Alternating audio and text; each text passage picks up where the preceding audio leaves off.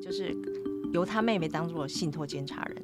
好，他自己的妹妹。嗯，那这样子的话，就可以很确定说，他这一笔钱可以照顾到他的孩子身上。嗯，好，那我们跟他签完信托契约了之后，他两个月后就走了。但是我觉得他应该是非常的安心的走，嗯嗯嗯哈、因为他知道说他最想要达成的遗愿已经靠信托做到了。嗯哼好、那我们也做完这个信托，我们也觉得非常有意义。嗯嘿嗯，是，所以。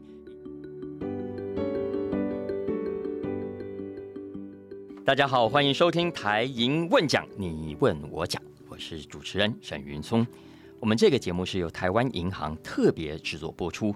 我们呢会在节目当中陪大家聊聊关于乐龄金融规划，也就是退休规划。那我知道很多人一想到退休头就大了，到底退休要准备多少钱才够啊？那如果我们都去问专家的话，通常都会得到一个某种的天文数字，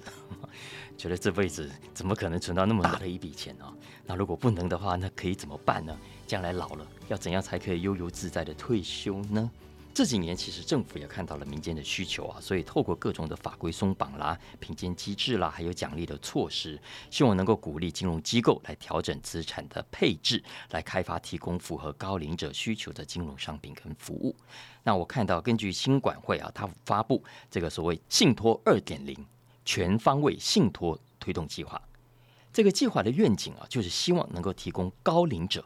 更好的生活保障，能够投入医疗以及安养机构的发展，透过商业机制来减轻政府的社会福利负担。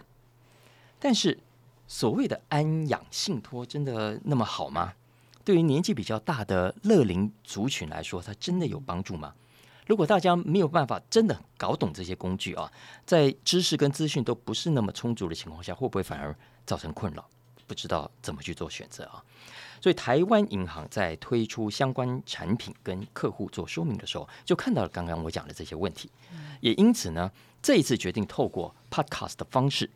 希望能够把相关的资讯跟知识，透过我们现在主题式的访谈呢、保存下来，让年纪比较大的乐龄族群可以听懂。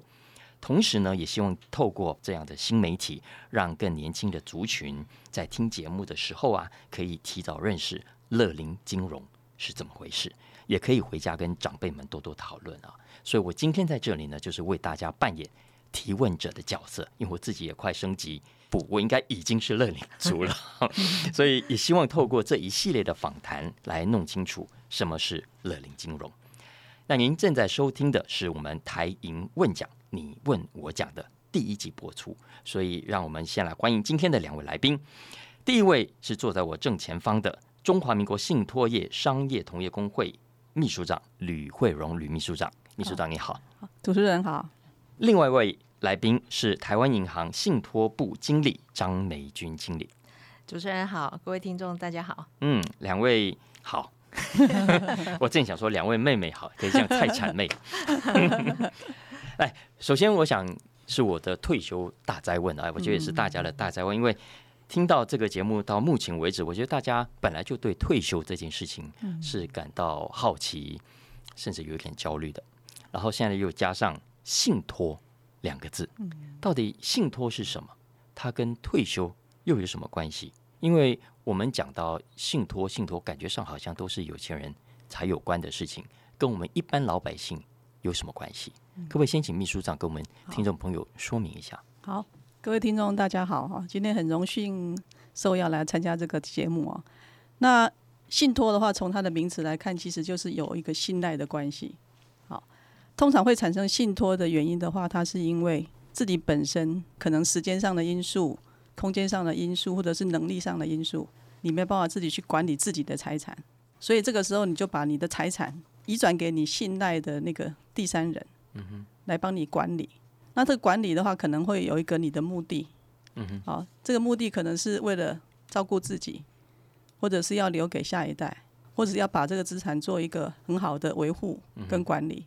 所以这看你设定的目的。不过他的要成就这个信托的一个很主要的因素，就是你要有一个财产的移转，而且要有财产，它是一个法律上叫做药物的行为。嗯，如果没有财产的话，就没有信托，嗯哼，没有财产的那种信托关系，就是说啊，我一件事情，请你去交帮我办代给你，啊，请你哎帮我办。去，请你去帮我办，去跑腿一下，嗯，那个不叫信托，信托一定要有个财产的关系，嗯哼，你要我我把财产移转给你，然后你来帮我管理那个财产，嗯哼，这个才叫不不。分大小，对不对？这财产对对。呃，有个哎一栋房子也算，有一些对对对。银行存款也算。对对对，股都可以，票，啊，对。对啊，有股票。不，动产什么都可以。嗯，所以意思是说，这个信托的服务是帮我安排我身后之后，呃，我名下的这一些东西，我自己不知道怎么安排跟处理，那这个计划就可以帮助我来怎么去分配。身后的话一定是可以，可是，在生前其实就可以做发挥很大的功能。嗯哼，尤其你刚刚讲的那个退休啊，为什么退休会跟信托产生关系？嗯，那就是说，你如果设立一个信托的话，它就有一个目的存在，嗯，它会有一个 push 你嗯哼，去做一个动作，嗯准备的动作。你可能先从每个月提拨一点钱，嗯哼，来作为你这个退休的准备。嗯哼，好，那等到十年、二十年、三十年之后，你经过这个信托委托第三人帮你专业管理的投资的那些钱，嗯哼，累积起来已经变成一大笔的钱。嗯哼，好，那这个钱你就可以慢慢开始退休之后就开始来用你之前工作的时候累积的那些财产，嗯哼，好，然后帮你付生活费啊，或者甚至如果你要入住这个安养机构，这个安养机构的费用也可以帮你付，嗯哼，好，或者是你想要做一点慈善的公益事业，嗯哼，好，那最后你走到人生最后终点的时候，钱还没有用完的话，嗯哼，还可以留给你的下一代，嗯。然后怎么样规划说你怎么做嗯，适当的分配，才不会产生后面家人的一些纠纷。是我们其实看到很多呃长辈有时候因为财产不知道怎么安排，对然后安排的过程中，可能跟家庭反而造成气氛上的不愉快，对这得不偿失。对，嗯，所以有了这个计划，其实就可以比较专业的处理的意思，是吧？对，秘书长可不可以跟我们讲一下？说，呃，好，我们现在有财产的听众、朋友开始想到这件事情很重要哈，那可不可以跟我们分析一下，有信托跟没信托之间有什么不一样？嗯信托的话，刚刚讲说有一个财产的移转的行为嘛，嗯那它就是在法律上一个很重要的法律关系，叫做信托财产的独立性。嗯那财产移开你的身边之后，你自己要使用那笔那笔财产，不一定会随心所欲的用，因为你要有一个设定信托的目的。嗯哼，我可能是为了生活费，为了安养机构的费用，嗯哼，或者是为了要支付什么保险费什么，你会有一个目的存在。嗯哼，所以它已经脱离你的掌握了。嗯哼，然后甚至你身边的人也没办法用到那些钱，嗯哼，它就是可以防止你身边的人来觊觎那些你的财产。嗯还有一个很大的功能就是可以防止诈骗。嗯哼，现在不管是知识分子或非知识分子都很多都被诈骗，嗯，可能几百万一生的心血就白费了。没错，所以如果你那个财产由专业的第三人来帮你管理，嗯。然后这个财产脱离你的掌握，所以自己本身或者是说那些身边的人，或者是外面的不良分子，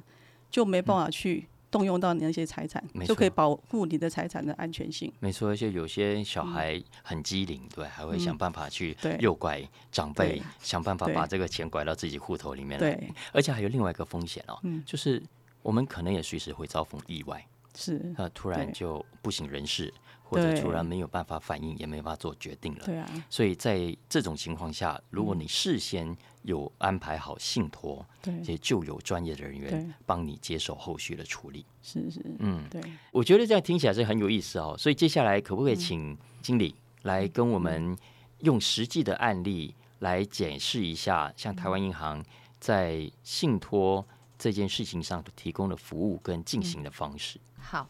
在讲那个案例之前啊，其实我还想要补充一下，就说到底是哎哪些人需要做信托这个部、这个部分对哈、其实信托它可以运用的范围是非常的广的。哈，就像刚刚秘书长讲的，就看你要达到怎么样子的目的。例如说买卖房屋，哈，你可能彼此之间不认识，嗯那到底这个钱还有这个房子、这个产权移转还有钱交付的中间，哎，会不会我会有担心？嗯那我们就可以做一个信托，嗯哼好、把这个财产买方就把钱放到这个信托，那卖方就把他的哎不动产先移转到这个信托，交易完成了之后，再分别还给比如说卖方还有买方这样子，嗯这就是我们的房屋买卖的一种信托。那另外就是呃，除了刚刚我们讲的中高年龄适合的安养信托，好，这也是一大块。那另外呢，像我们公职人员，我们政府的阳光法案就有规定，公职人员的财产要交付信托。嗯哼，好，那另外还有就是我们的都更案件，嗯哼，好、这个也是透过信托的话，就是保障地主跟建商是。他们之间哈、其实就是看你想要达到怎样子的目的，信托都可以达成。了解，嗯嗯。那刚刚秘书长有提到那个保险金信托的案例，嗯好、那我们呃之前有个案例，就是一个癌症的妈妈，嗯，好、那她因为孩子都很小，那自己又单亲，那她的前夫又已经啊、另组家庭了。她就会非常担心，说我以后我要买保险，但是这些保险金我要怎么样子能够真的照顾到我的孩子身上？嗯那我们就建议她说，就来做一个保险金信托，好，可以在保险的保单上面去批注，就说当保险事故发生的时候，嗯哼，那这些保险金，进到这个信托的账户，对对对，那这个信托的话，就是用小孩子的名义。好、去设的。小孩子是委托人，呃，也是受益人。好，那中间就不会经过第三人之手嘛，好，直接就进来，然后他也跟我们去规划啊、什么时候要怎么给，譬如说，哎，每个学期开始的时候，好、我会支付多少钱，好，那孩子可能到小学、国中、高中每一个阶段，他可以不同的金额，嗯好，然后甚至就是他国中可能开始要补习了，嗯。好，国中的金额也可以增加，嗯，那中间的话，就是由他妹妹当做信托监察人，好，他自己的妹妹。嗯哼，那这样子的话，就可以很确定说，他这一笔钱可以照顾到他的孩子身上。嗯，好，我们跟他签完信托契约了之后，他两个月后就走了。好，但是我觉得他应该是非常的安心的走，嗯嗯嗯好，因为他知道说他最想要达成的遗愿已嗯经靠信托做到了。嗯哼，好，那我们也做完这个信托，我们也觉得非常有意义啊。嘿嗯嗯嗯，是，所以以以我们以台湾银行为例好了，今天如果一个客户找上你们，所以可不可以跟我们介绍一下你们有哪些信托的产品的服务？OK，那你来做信托，其实我会建议哈，就先想说你现在想要达到的目的是什么？嗯好，譬如说你是因为孩子很小，万一担心我自己如果出了什么样子的意外，我要怎么照顾他？好，照顾这些孩子或者照顾我的父母。好，那我们就会告诉你啊，那你可以来做保险金信托，如果你有保险的话，嗯对不对？或是说刚刚我讲的一些目的，好，嗯所以我觉得就是说，哎，我们会看有没有想要达到的目的，好、想要照顾的人，嗯那我们来跟他做规划，这样子。嗯嗯嗯，OK，所以其实要看目的了是，是是就是比方说，我如果是哎，我有个想要照顾的是小孩，嗯，我我要的是分配我的财产，呃，甚至做税务规划，也可以对不。对？好，等等的，所以不同的目的，你们就会提供不同的服务跟咨询。是是是，那我我现在就是举几个，好、嗯像我相信主持人您有有用过礼券嘛？嗯哼，那我们礼券的话有礼券信托，我们先还礼券信托，对，我们没有多到需要信托吧？哎，我我讲的 我讲的那个应该是说，我们买了礼券，我们是不是会很担心说，哎，到时候这个礼券会不会那个公司跑掉了？好，啊我这礼券啊就变成这样废纸。好，啊那那我们现在就是说，好，你开了多少礼券，你相对的钱就要进来这个做信托。那在信我们礼券后面不是就会写嘛？哎，这些那个大家不用担心，好，这些钱都已经放进去信托了好，所以这张礼券啊，不会变废纸这样子哈。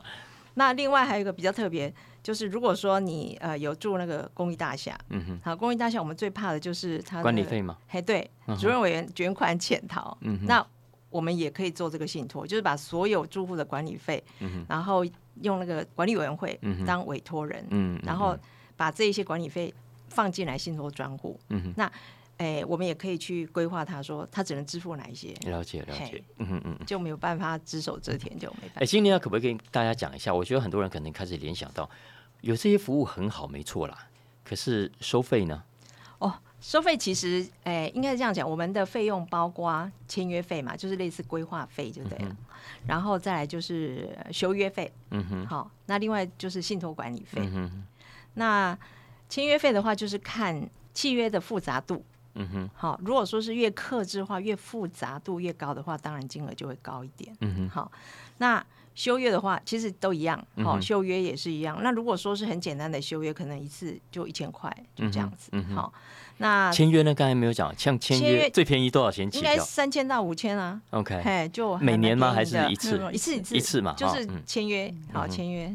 ，OK，好。那刚我讲修约费嘛，修约好费嗯便宜就是没什么的话就一千块。就是你每改变一次主意要花一千块就是。对对对对对对，好。那信托管理费的话，如果是我们现在就是一般的那个安养信托，嗯哼好，安养信托的话，大概我们是用信托财产，嗯哼，好来来去计算，嗯哼，好。那通常来讲的话是千分之二到千分之五，按照管理资产的规模哎对，的千分之之二二到千分之五。。一般来讲，应该就是说复杂度，譬如说你你你的信托财产除了做了存款之外，哎，你要我们帮你去做基金啊，好去买卖股票啊，好等等，做的比较复杂的，嗯好。那还有就是说你支付的时候也是比较复杂，比如我要付给很多人啊，嗯或者说我要怎么样子支付，嗯按照那个程度啊，哎，复杂程度，但到看时候在支付的时候，还会再另外像比方跟我孩子收钱嘛？我的意思说，接下来比方说，哎，财产要分配给他，保单的钱要进来又要出去，嗯。他基本上只负责收到钱，他，不用再负担另外额外的费用，不用不用，嗯嗯嗯。另外一个很常见的状况啊，其实就是投资，就是这个信托还有帮忙投资的，可不可以解释一下这个投资的服务？哎，其实我们比较建议，如果是做安养信托的话，嗯好、那最好不要投资高风险的，嗯哼，好，因为我们现在做安养信托其实是委托人他自己有运用决定权，哈、嗯意思就是说啊、您要做怎么样子的投资，嗯。你告诉我，嗯哼，我依照你的指示来做，这样子。哈。但银行不会主动推荐，啊，银行不会，嗯。好，因为他可能他自己的理专，嗯哼譬如说他其实他除了这个信托之外，他另外有钱没有放在信托里面，嗯他是在做投资的，那他可能有理专，嗯那他可以在就是他他那边基金投资跟这边也许可以做一样嗯，一样的投资，那不同的就是说这边的话是有多加一层的保障，嗯哼，好，因为透过信托的话，他不能随人家不能随便来动用这笔钱，好，但是你投资的标的可以，嗯，OK。嘿 OK，所以所以基本上是把投资的呃内容跟项目跟所有的投资资产呃信托到这里来，但这个信托账户本身不给任何的投资理财推荐跟建议。诶，我觉得应该是说，可能也会一个买基金的，是一个叫做理财的信托，信托叫做金钱信托。嗯哼，那如果你是金钱信托，对金钱信托，它是为了理财的目的嘛。嗯。那另外，你有可能为了一个，我把它分离出来一个安养信托的账户，我这账户就是为了我要退休生活用的。哦，我可能可以做两个水池，嗯哼，一个水池就是在做做投资理财，那你的目的当然就是希望说我的投资效益比较好嘛，然后你可能会去做一些也许比较稍微风险符合你自己属性的风险的一些投资，买买一些基金，那你目的是为了要赚钱，要累积你的财富，嗯哼，那你可能另外一个水池是叫做安养信托，嗯哼，那这个部分就是为了储备你未来退休之后以生活给付，嗯哼，哦，医疗费用或安养的费用为目的的。那这种的话，可能就会银行会帮你做比较保守，嗯哼，不会帮你做很积极的理财，可是还是可以做适当的投资的配置。可是投资的标的可能会比较保守一点的，嗯，哎，不会像刚刚另外那个水池，为了理财的目的，你去投资比较高风险的基金。了解了解。哎，秘书长，那就顺着现在直接问了啊，你现在所看到的这个整个产业的信托发展的趋势怎么样？刚刚我们讲到所谓信托二点零，对。请问二点零版是什么意思？对，以往的话，其实信托财产有十兆，十兆现在在台湾，哦，对，可是大部分大概八成以上都是在做理财，在做这个金钱信托。嗯那真正做到我们那种个人保障型的安养信托啊、保险金信托啦，金额还是很小。嗯哼，哎，大部分呢还是做理财。那金管会黄主委他上任之后，他就觉得说，因为他以前担任过信托的组长，所以他对信托非常了解，而且之前那些九二一啦，或者是那些八八风灾的那些有产生一些遗孤的话，他们的那些社会的捐款，其实都是用信托的方式来照顾这些遗孤啦。所以他知道说信托是一个很温暖的的一个商品。好嗯，我喜欢这句话，信托是一个很温暖的商品。对有温度的，对、嗯对，所以他就是觉得他上任之后应该就是要推广这个信托的业务。那他想要扭转以往银行一直在做投资理财这种信托，嗯其实并没有发挥真正信托的功能。嗯信托的功能就是信赖、温暖、照顾。嗯哼好、那其实都是拿来做理财的话，受托人并没有真正发挥它的功能。嗯哼所以他想要扭转这种这种方式，所以就是呃推出了一个信托二点零的计划，嗯哼哼然后去重视信托哦，而不是只是为了要赚钱，嗯哼做投资理财赚钱这样的一个目的。嗯，非常好，常好。然后组织的调整，然后人员的培训，哦，呃，我们信托二点零之后有推出两个新的证照出来，一个是高龄金融规划顾问师，高龄金融顾规规划顾问师是，哇，还特别针对高龄的，对嗯哼，对，那因为一个叫家族信托规划顾问师，家族信托规划顾问师，对嗯这两个新的证照更深化这个培训信托的人才。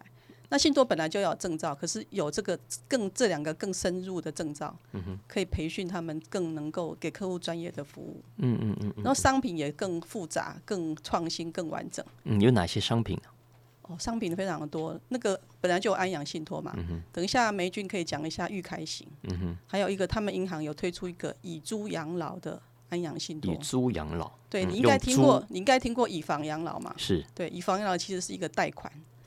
它是贷款，好、逆向房贷。嗯哼，那他他们推出一个很特别叫以租房养老的安阳信托。嗯哼嗯哼，哎，待会可以聊一下哈，看完再讲讲。OK，所以你这边因为这边有讲说，呃，这个特别的商品有没有嗯有没有要补充一下？有什么特别的金融商品？那我从安阳信托就有有进化嘛，刚刚讲的它预开型跟呃以租以住养老老就是就是安阳信托的进化。是，另外一个进化就是说，呃，透过银行哈，它的放款部门、信托部门跟建商还有安阳机构业者合作，嗯哼，一条龙的服务，嗯哼，从这个房子的房土地的取得，到盖这个安阳机构，好，然后到之后的那个入住房客的保证金，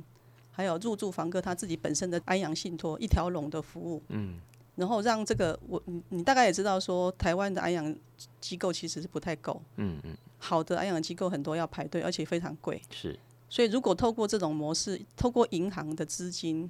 哦，跟信托来保障这个它的整个营建过程的安全，然后客户入住的保证金、预收款项又不会被挪用，这样一条龙的保障的话，提供很优质又比较平价的安养机构。嗯哼，好、那这样的话，民众未来这个养老就比较有更多的选择啦。他不一定要住在一个老旧的公寓，没有没有电梯了。嗯嗯，呃，以前年轻的时候可以住，现在老了，电没有电梯的话，其实上下楼梯很累啊，说不定你可能就关在上面下不来。真的真的，我就听你这样讲，我就觉得对对对，赶快政府赶快推动，真的可以教会更多人啊，要不然更很多人其实真的就卡在这些问题上。如果现在就像你讲，有一条龙，对，呃，从头到尾的服务，它真的会让我们呃放心很多。那这个只是里面的一个一小格而已，其实非常的多的创新跟商品。那有一个就是员工福利信托，嗯哼，好，好，员工福利信托，对，这个其实大家都知道说，我觉得我今天大开眼界，这么多东西都可以信托。哦。是啊，你刚刚一开始就讲了退休嘛，嗯。这个员工福利信托就是跟退退休跟信托最主要的一个很典型的结合啦。嗯哼哼，了那。我们都知道说退休的保障是来自于，如果是劳工的话，就是第一个是劳保，嗯哼，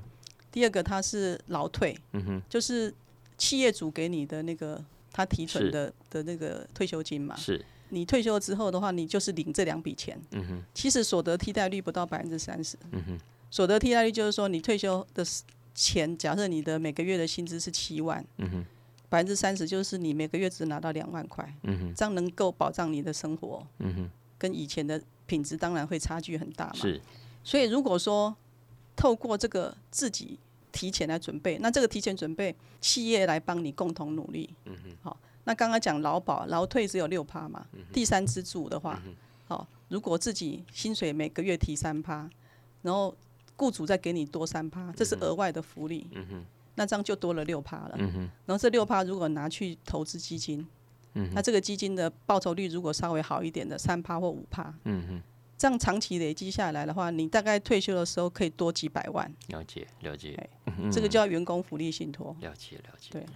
经理可以补充一下。是我觉得接下来讲两件事，第一个你们的商品，对嗯，跟服务，再来第二个哪些客户群。我觉得 OK，OK 我觉得大家想也很好奇，是哪些人、什么样的人现在正已经开始在开户、在做信托了。OK OK，好，我就先讲说哪些人哈会来找我们做信托。好，那通常来讲就是，哎，我们人生的各个阶段其实都有信托的需求。嗯，好，譬如说，哎，我们孩子还小的时候。好，那我们可能就是要照顾他，怕说万一我们出了什么意外，所以我们会做一个呃子女教育信托啦，或是保险金信托啊，好、这个信托。那如果说呃成年了之后，比如说我们要买房子，好，就是哎房屋价金的买卖信托，好，可以在我们可以保障我们的就是买卖过程里面非常安全，嗯，好，那老的时候我们就可以做什么？安阳信托，嗯，好，这些的话就是说，诶，能够在我们人生的每个阶段，依照你的信托的需求来做。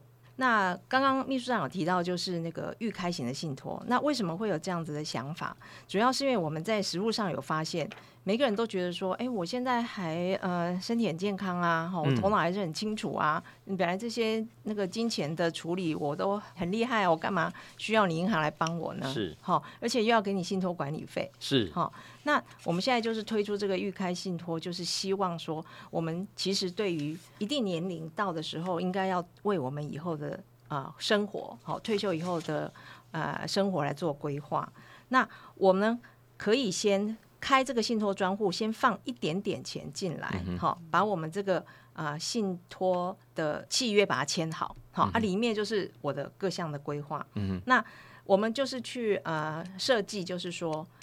在你还没有真正把一大笔钱放进来的时候，你是不用给我们呃信托支付这个信托管理费，好、只是开始少少的啊签约费，好、也没有修约嘛，因为你钱还没进来，也就是刚刚讲了三千到五千，对，所以就是协助你在我们很健康的时候，我们来及时来做规划。嗯，那这个的话，我觉得是非常好的。好，对于那些比较觉得哎这么早就给信托管理费很不划算的这群人，哎，什么样的人适合开预开型的？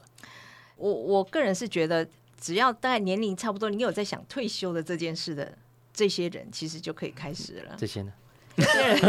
因为没有还，太早了吗？不会不会，因为没有成本，没有成本只。有两千块、三千块就可以免费拿到一个契约。嗯哼，嗯那你因为一开始就是把钱放在理财那边嘛，你不要把这个安阳信托不要放太多钱在里面。嗯，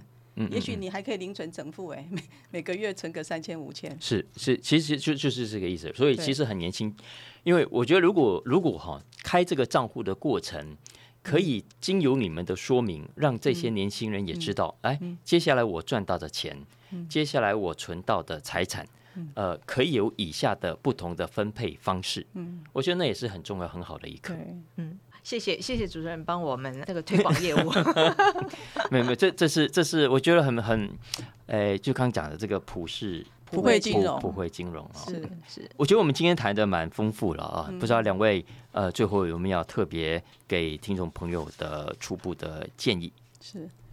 我觉得这个大家不要认为信托好像是跟高龄有关，